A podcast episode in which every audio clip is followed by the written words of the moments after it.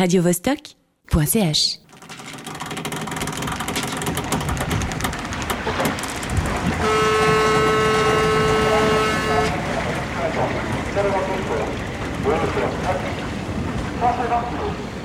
Embarquement pour le Caire, quai numéro 3. Chypre, quai numéro 12. Abidjan, quai numéro 8. La planète bleue, embarquement immédiat.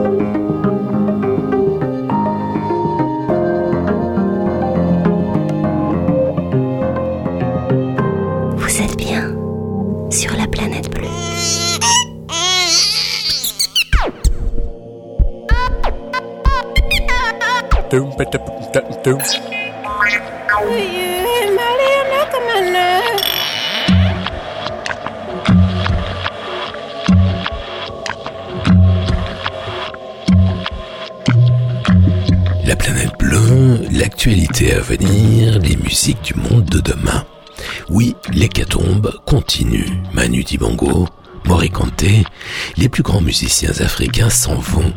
Aujourd'hui, nous allons rendre un immense hommage à Tony Allen, qui nous a récemment quittés. Tony Allen était tout simplement l'un des plus grands batteurs de la planète. Il inventait une musique animale et palpitante, dansante et créative, une pulsion féline, alanguie, lascive, incroyablement détendue, plus que rare, exceptionnel. Tony Allen était l'une des figures de la planète bleue. Séquence spéciale tout à l'heure, en fin d'émission. Florian Schneider, l'une des têtes pensantes, l'un des fondateurs de Kraftwerk, l'androïde visionnaire, a fait ses adieux, lui aussi, ce mois-ci. Il laisse une œuvre majeure à l'influence phénoménale. Nous allons nous intéresser à un phénomène bizarre à peu près partout sur la planète. La propagation du Covid-19 est proportionnelle à la densité de population, ce qui est plutôt logique. Pourtant, il existe de rares contre-exemples, comme dans la réserve Navarro en Arizona, un territoire désertique fort peu dense où le coronavirus fait un désastre je vais vous présenter un tout petit bouquin furieusement visionnaire de Robert Silverberg, écrit en 1971, réédité ces jours-ci. Une agence de voyage dans le temps propose de vous emmener voir la fin du monde.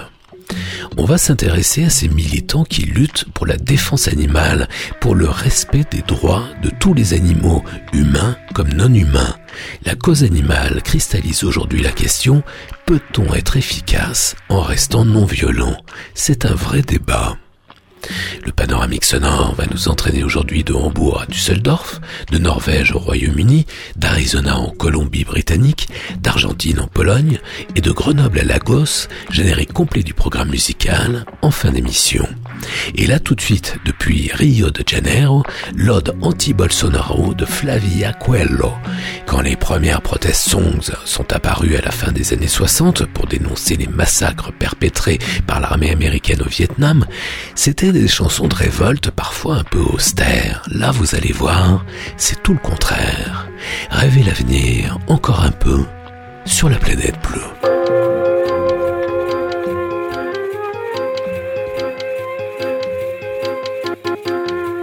La planète bleue, Yves Blanc.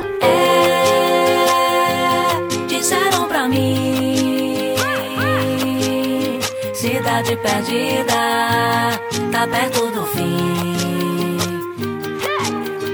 É colé Disseram pra mim.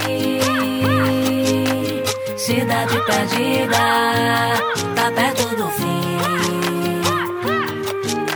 Fecharam o castelo Preconceito aumentou Prometeu, nada fez, só piorou. Modificaram o nome da bomba? De TNT pra RJ, a população fica bamba. Como a gente faz, dá de cara na porta. Quem que roubou? Mala de dinheiro deram golpe no estado, fugiram pro estrangeiro. Corrupção e medo de mãos dadas estão lá fora. Tu bateu o bico, bate a bota antes da hora. Vi professor. Pobre sem salário sendo ameaçado, crime tá organizado. A verba foi cortada da merenda da escola. Criança carente se aproxima da pistola. É, disseram pra mim.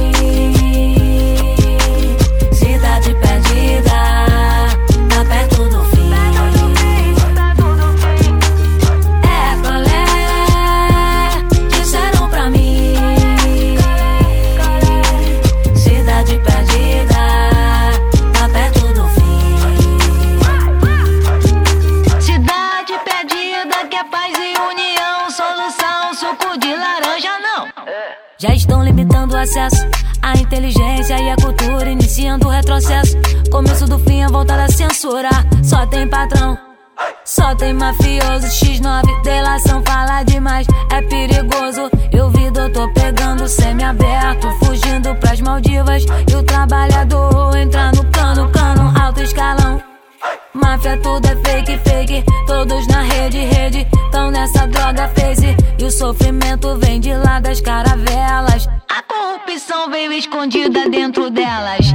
É, disseram pra mim. Cidade perdida, tá perto do fim.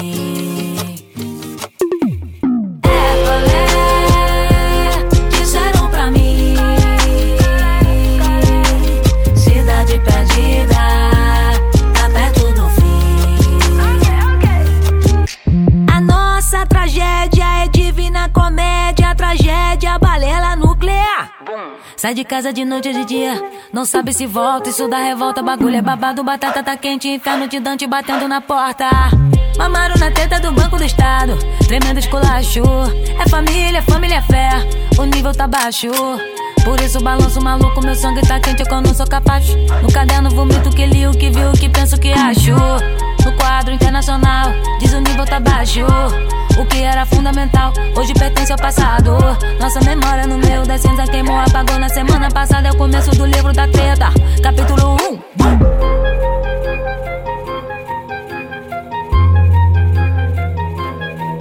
To the end sur le planète bleue.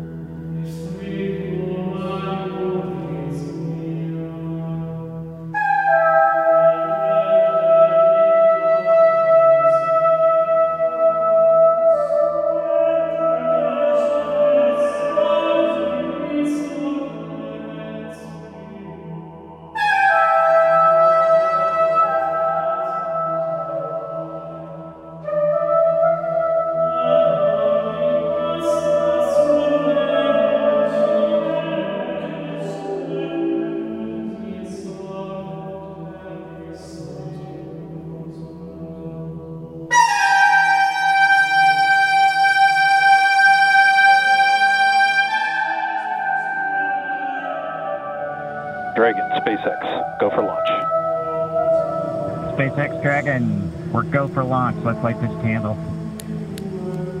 T minus 30 seconds. Stage 1 tanks pressing for flight. T minus 15 seconds. 10, 9, 8, 7, 6, 5, 4, 3, 2, 1, 0. Ignition. Liftoff of the Falcon 9 and Crew Dragon. Go NASA, go SpaceX. Godspeed, Spot and Doug. America has launched. So rises a new era of American spaceflight, and with it the ambitions of a new generation continuing the dream. 20 seconds into flight, stage one propulsion is nominal.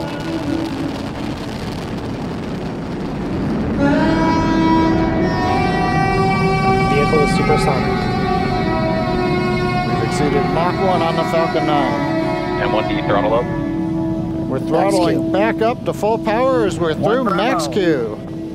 Copy, one Bravo. And we heard that one Bravo call out. That's just the second abort zone that they're in. They'll continue to be on this until the first stage has done its job and they switch over to the second. At this point, Bob and Doug pulling about 2.3 Gs, 2.3 times the Earth's gravity, already moving at over 1,500 miles per hour.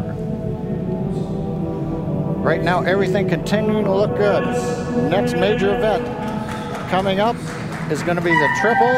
We'll have main engine cutoff of the nine first stage engines, stage separation, and then ignition of the second stage engine to continue to carry astronauts into orbit. And we have Miko. Miko. Two Alpha. Falcon stage separation confirmed. Copy, 2 Alpha. MVAC ignition. All right, we have stage separation confirmed. The first stage beginning its flight back. The second stage being powered by that single Merlin 1D vacuum engine has ignited and is now carrying. Bob and Doug into orbit. So they're going to continue under the power of this second Stage stage, 2 propulsion is nominal. which will cut off at SECO or second engine cut off in about 8 minutes and 44 seconds into today's flight. So a little over 5 minutes to go still on this second stage. You heard the call out to Alpha, so they're now in the longest abort zone that carries them all the way from about North Carolina up the eastern seaboard almost to Canada.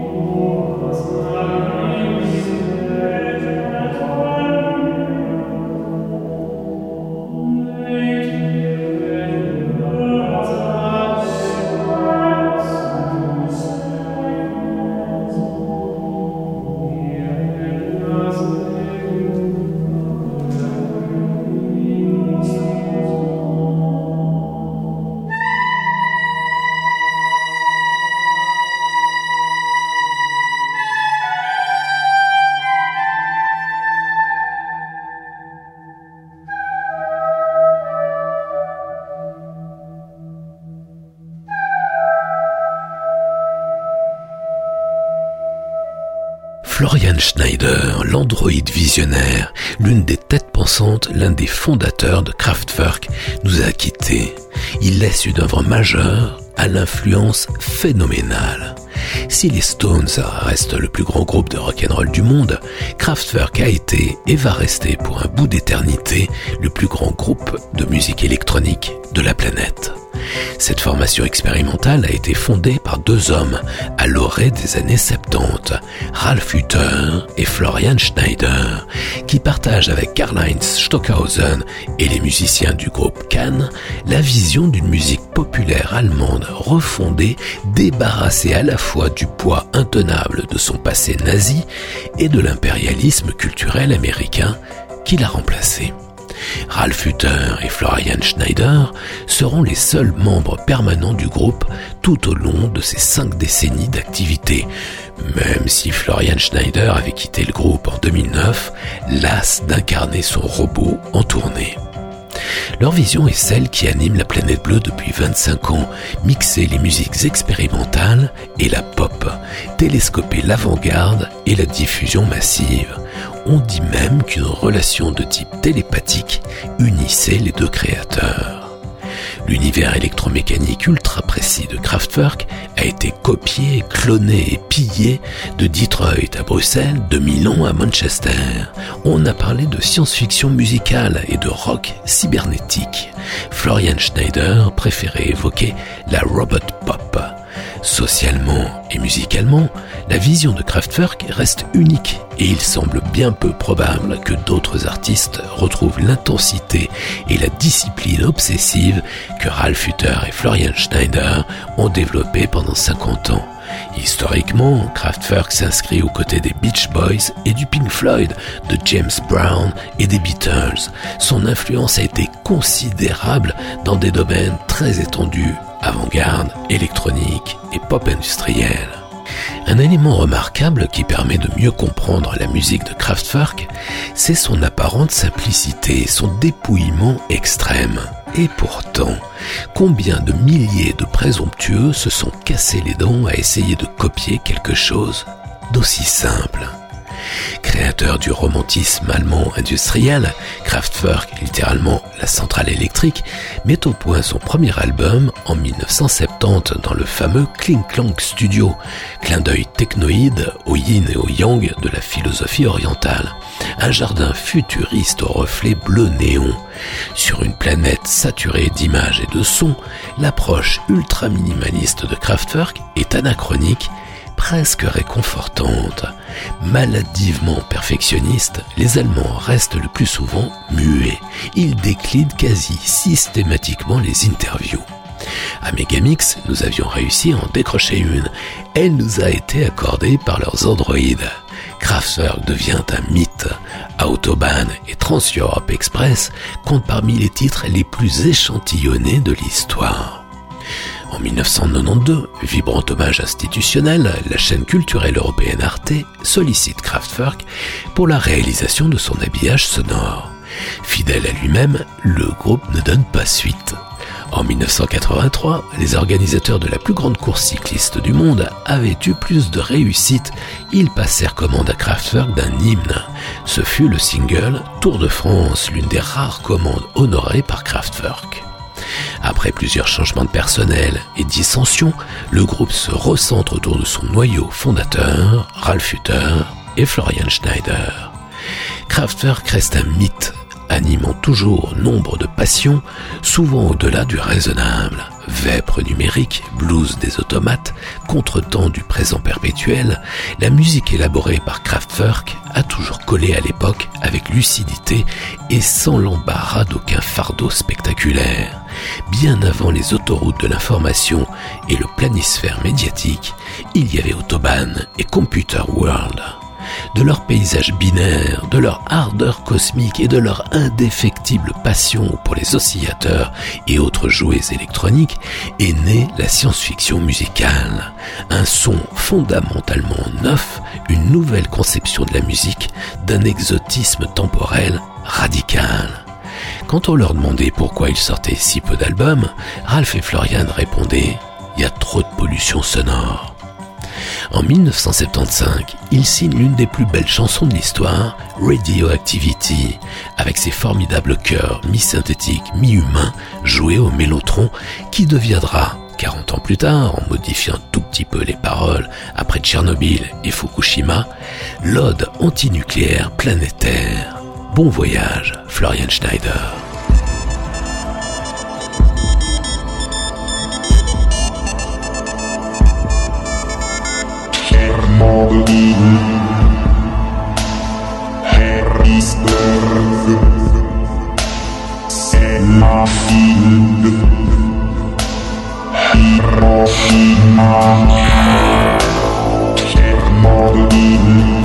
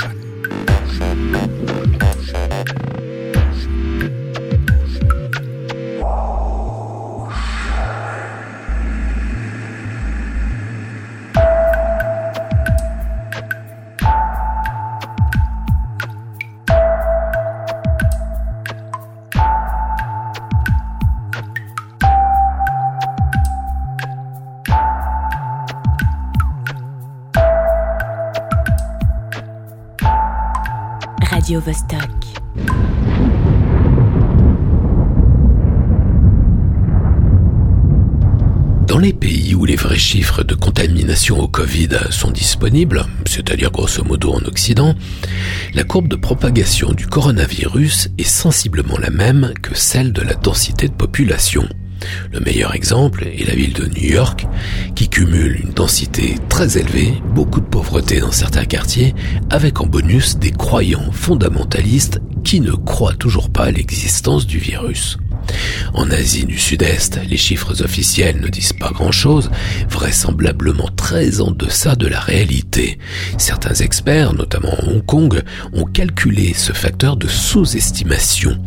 Le nombre réel de décès dus au Covid serait 5 à 50 fois supérieur aux chiffres communiqués par la propagande chinoise. Beaucoup d'observateurs s'accordent autour d'un facteur 10. Le nombre de victimes serait au moins 10 fois supérieur à celui reconnu par la propagande. En Russie, les chiffres publiés par Moscou ont été disséqués par les experts scientifiques du Financial Times et du New York Times. Leurs analyses révèlent une sous-évaluation des décès dus au coronavirus de 70 à 80% Quant à l'Afrique, là on n'a pas beaucoup de chiffres parce qu'il n'y a pas grand monde pour les relever. Pourtant, il existe un pays qui échappe à cette règle, un pays très peu dense, quasi désertique, mais où le Covid fait un désastre. Ce sont les terres indiennes, notamment la réserve Navarro, à cheval sur le Nouveau-Mexique, l'Utah et surtout l'Arizona. 300 000 personnes vivent là, avec seulement une dizaine d'épiceries. Certains parlent de désert alimentaire, d'autres d'apartheid alimentaire. Le taux de chômage est d'environ 50%. Une personne sur trois n'a ni l'électricité ni l'eau courante. Pas facile donc de se laver les mains, comme en Afrique. Le déficit d'Internet est lui aussi flagrant. Les Premières Nations d'Amérique sont touchées de plein fouet par une pauvreté extrême, mais aussi par un très faible développement des infrastructures médicales. Seulement 12 établissements de santé sur 71 000 km Plusieurs milliers de cas positifs dans ce coin de désert. Au Nouveau-Mexique, les Amérindiens ne représentent que 5% de la population, mais 20% des patients positifs au Covid dans l'État. Chez les Navarros, le taux de contamination a dépassé celui de New York. Plus au sud, en Amérique latine, les chercheurs sont très inquiets à propos du développement du Covid à travers l'Amazonie. Comme le sida en d'autres temps et d'autres lieux, dans les Amériques, le Covid est avant tout une maladie de la pauvreté. Si vous voulez vous faire une idée plus précise des conditions de vie des natives, des premiers habitants, ce qu'on appelait les peaux rouges, il y a un film magnifique et plutôt jeune, mais très instructif, Cœur de tonnerre, de Michael Apted. Ce chef-d'œuvre pas très connu raconte la vie des premiers peuples aujourd'hui. C'est un polar ethnique avec Val Kilmer dans le rôle de sa vie, Sam Shepard, Graham Greene et John Trudell qui tenait là quasiment son propre rôle d'activiste à l'écran. Ce film est extraordinaire, il est dans mon top 10 de tous les temps et il confirmera à ceux qui n'y croient toujours pas qu'une fiction peut aussi être une source d'information. Ici en l'occurrence sur les conditions de vie des premiers habitants. Évidemment, il n'est pas question de Covid, le film a été tourné au début des années 90. Toujours inédit au def, ce polar est magistral. Cœur de tonnerre, Michael Apted.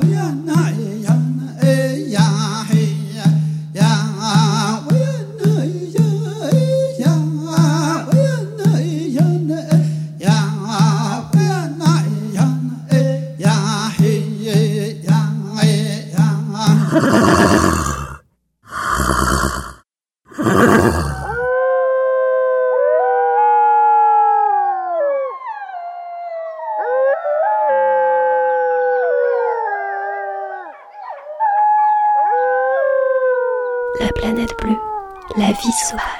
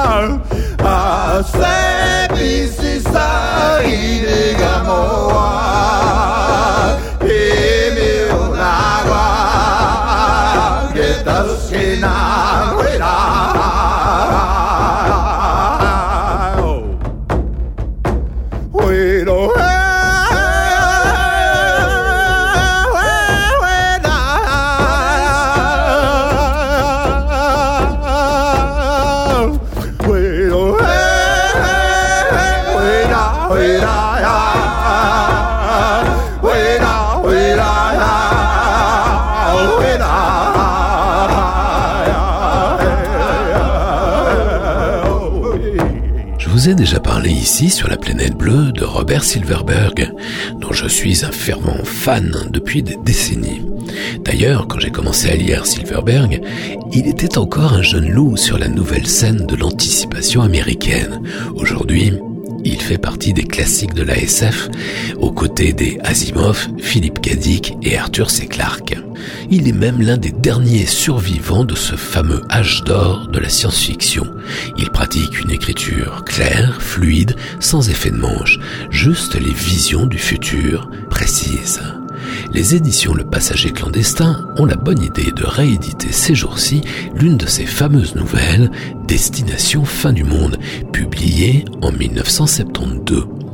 La période est palpitante, de la fin des années 60 jusqu'au début des années 70, la science-fiction est vigoureuse, l'écologie politique voit le jour, ainsi que les premières musiques électroniques et une douzaine de petits hommes bleus vont passer quelques heures sur la Lune. Mais dans le futur que racontait Silverberg à l'époque, les agences de voyage temporels proposent le dernier loisir à la mode. Vous voulez être témoin de l'apocalypse, tout devant, au premier rang? Plutôt qu'une excursion touristique banale, un trek au bout du monde ou un séjour en bord de mer, pourquoi pas un voyage temporel jusqu'à la fin du monde? Pas mal, non? Super sujet de conversation assuré pour les prochains apéros. Tout à leur plaisir superficiel du spectacle des événements futurs, les petits jeunes friqués ne discernent pas vraiment que leur propre monde est en train de s'effondrer. Ça vous dit quelque chose, non? Ça vous parle un peu? À 85 ans, dans la préface de la présente réédition, Robert Silverberg écrit le 30 mars dernier à l'heure où j'écris ces lignes, un bouleversement secoue le monde. Nous sommes aujourd'hui à l'aube d'une terrible pandémie, le Covid-19, qui bouscule de fond en comble nos confortables existences. Durant toute ma vie d'écrivain, j'ai essayé d'entrevoir l'avenir. Ce à quoi j'assiste aujourd'hui est tellement effrayant l'avenir, je l'espère, apportera cette fois un démenti à ma vision de demain. Ce type d'édition met en exergue la nouvelle sans la noyer au beau milieu d'une anthologie, avec en outre une mise en perspective de l'auteur et de l'époque à laquelle il a écrit la nouvelle. Un petit bouquin vachement bien, 45 pages, 5 euros, à la fois mignon et chic.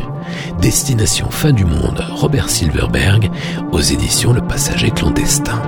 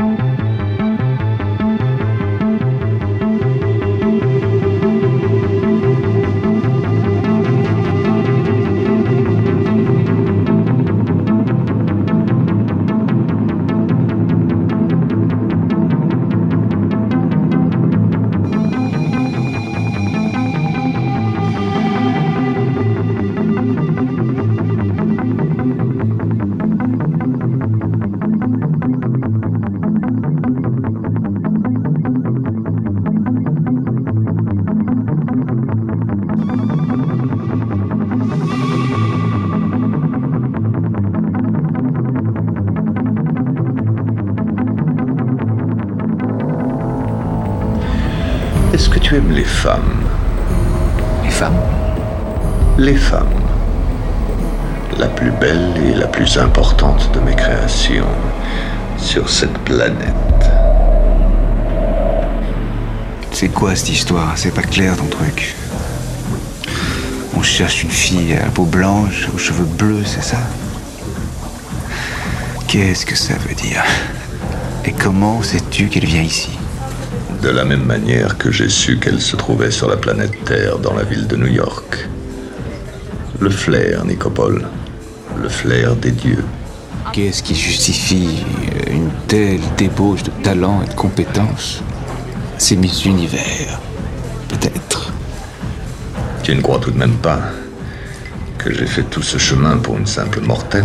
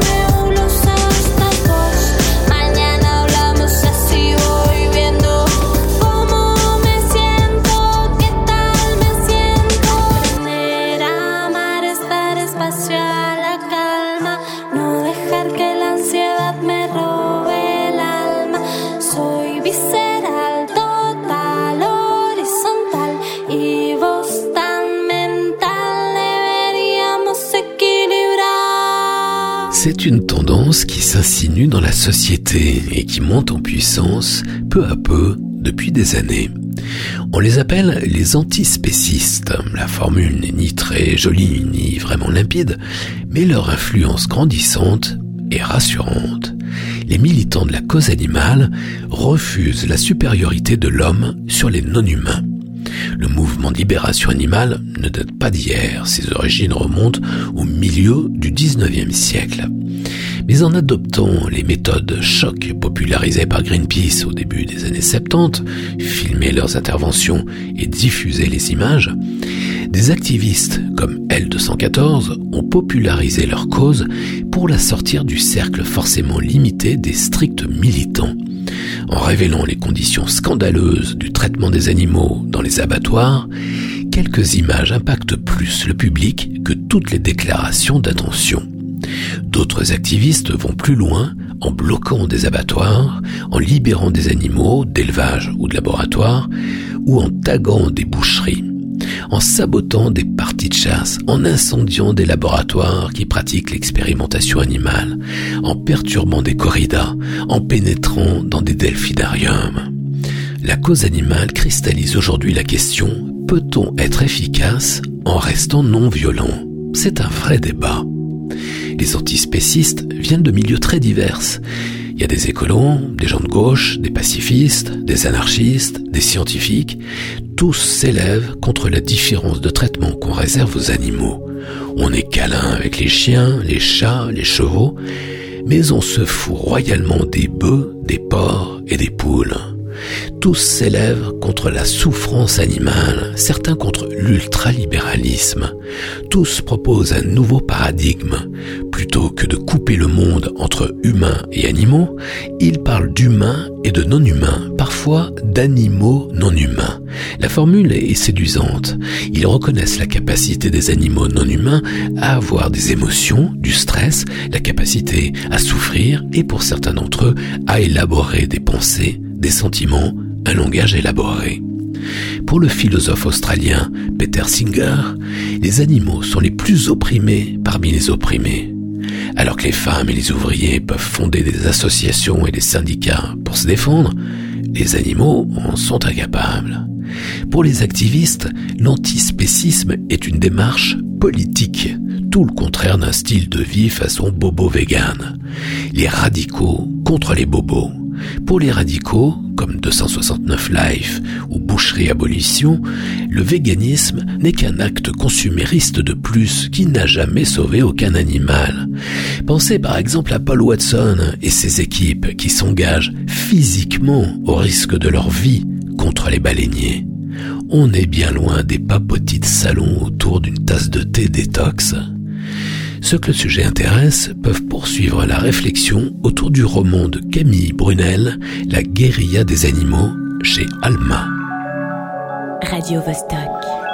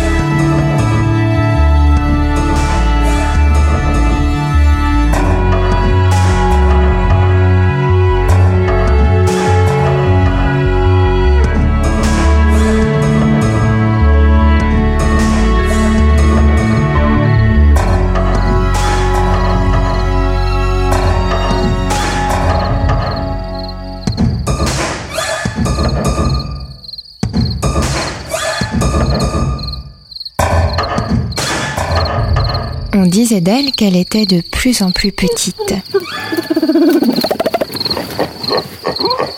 Son avenir semblait bien compromis. Mais certains chercheurs affirmaient qu'elle émettait une multitude de sons. C'est l'histoire d'une planète, on l'appelait la planète bleue.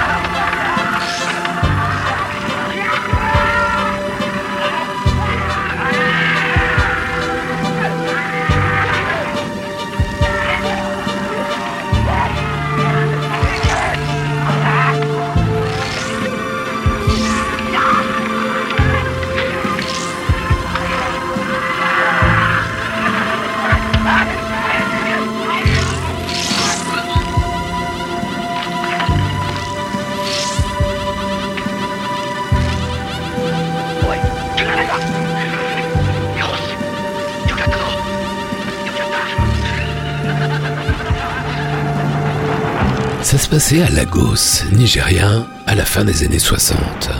Fela Anikulapo Kuti, le futur Black President, et son fidèle batteur Tony Oladipo Allen inventent l'afrobeat, un télescopage magistral entre musique traditionnelle yoruba, highlife, juju, shakara et funk. L'afrobeat influencera des générations de musiciens africains et noirs américains.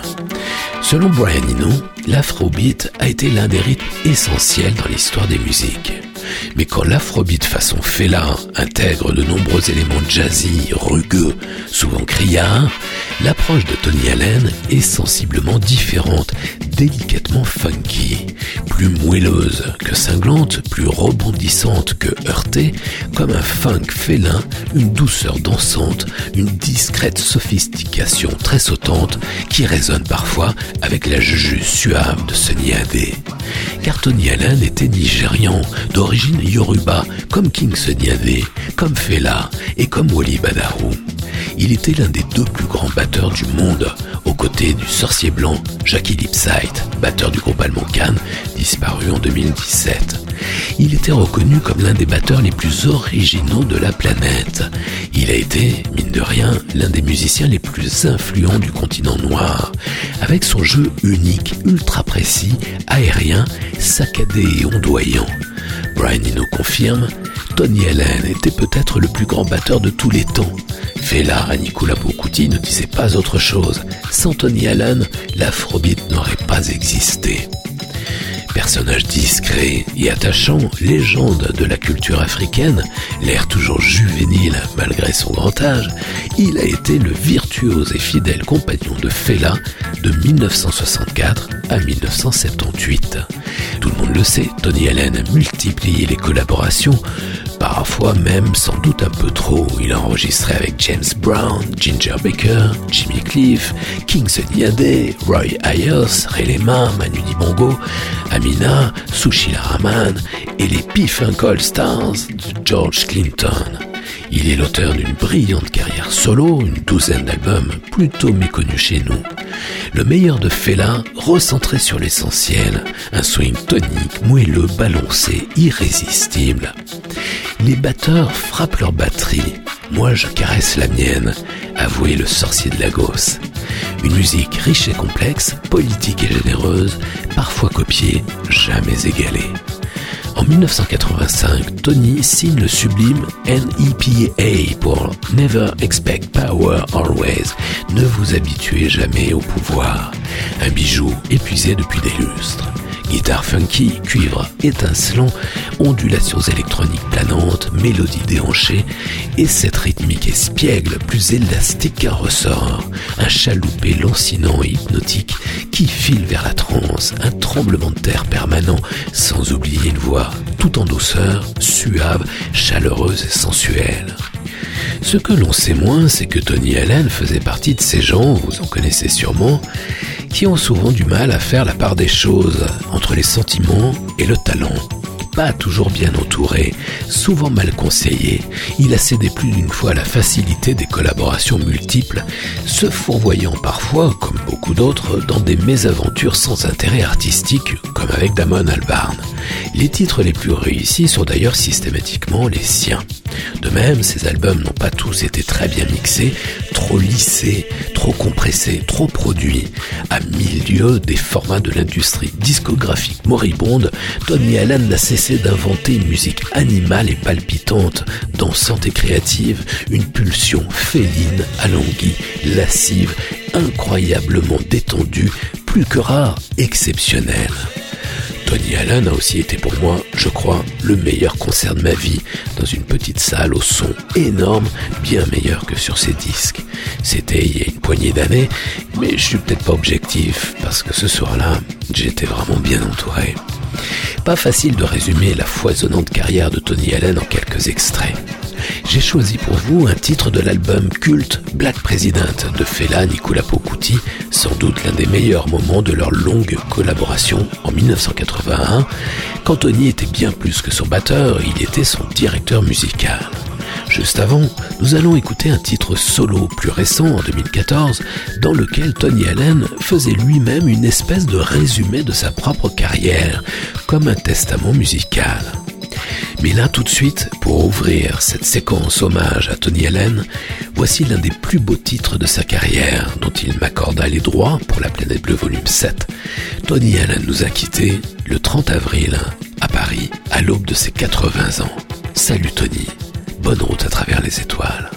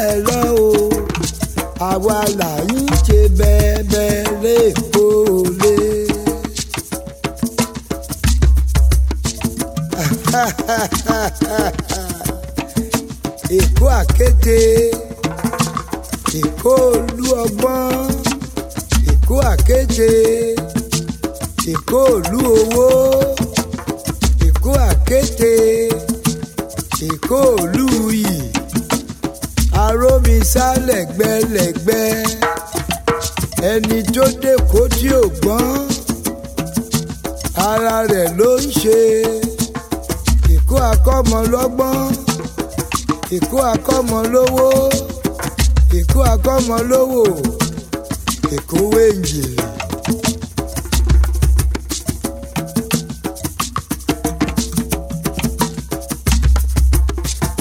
àwa náà rèé a ò jù bẹ́ẹ̀ lọ. Àwa náà rèé a ò jù bẹ́ẹ̀ lọ o. Àwa là ń ṣe bẹ́ẹ̀ bẹ́ẹ̀.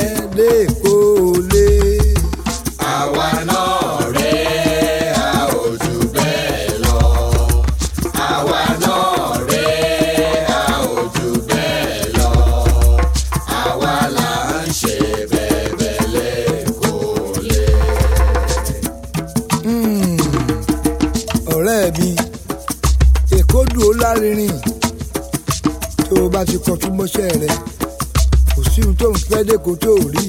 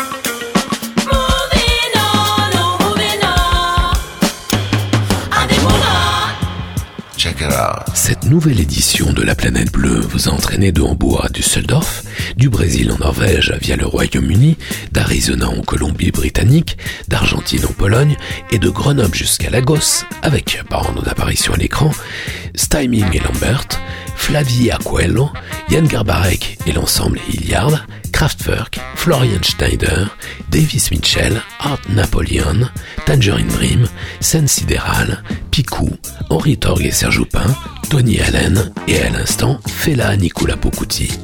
Retrouvez les références de tous ces titres et podcastez l'émission sur laplanètebleu.com. La planète bleue, libre, indépendante, toujours, tout le temps, en FM et en DAB, en streaming et en podcast, sur laplanètebleu.com, sur Mixcloud et sur iTunes. La planète bleue. Yves Blanc. Prochain départ pour la Terre, plus tard, plus loin,